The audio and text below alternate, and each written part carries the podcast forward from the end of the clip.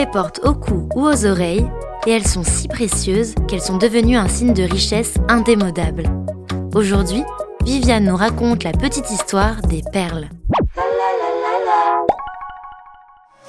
La perle est la première gemme à être utilisée par l'homme. Pour preuve, des perles ont été trouvées dans une tombe datant de 5500 avant Jésus-Christ aux Émirats arabes unis actuels. Les premiers écrits nous parlant des perles viennent, eux, de la Chine, et ils datent de 2300 avant Jésus-Christ. Plus tard, les textes hindous affirment que le dieu Krishna a découvert la première perle. En Occident, même si elle est connue par les Grecs qui l'appelaient l'arme d'Aphrodite, c'est Alexandre le Grand qui, lors de sa conquête de l'Orient de moins 334 à moins 325, popularisa la perle en tant que bijou. Dans la Rome antique, la perle était considérée comme un vrai symbole de richesse et de pouvoir.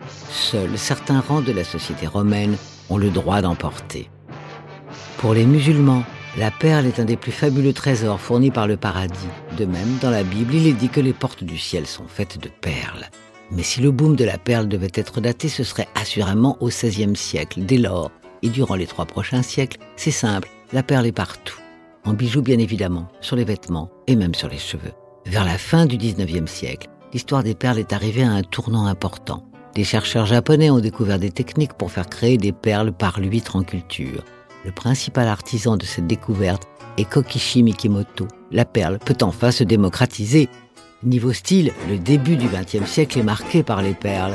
Du monde du spectacle avec les danseuses de revue comme Joséphine Baker à la mode de la rue incarnée par le style Charleston, au coup des créateurs nouvelle génération comme Gabrielle Chanel. Tous en raffolent.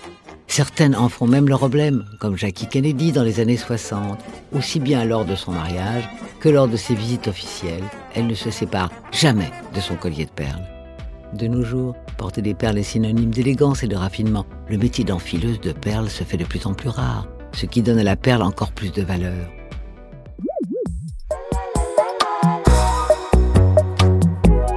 La Petite Histoire 2 est un podcast coproduit par TV Only et Initial Studio, adapté du magazine audiovisuel éponyme, produit par TV Only, Jean Monco et Séverin Delpont, imaginé et commenté par Viviane Blassel et écrit par Benjamin Doise sous la direction de Viviane Blassel. Production éditoriale, Sarah Koskiewicz et Louise Nguyen, assistée de Sidonie Cotier. Montage et musique, Johanna Lalonde. Avec les voix de Viviane Blassel et Louise Nguyen.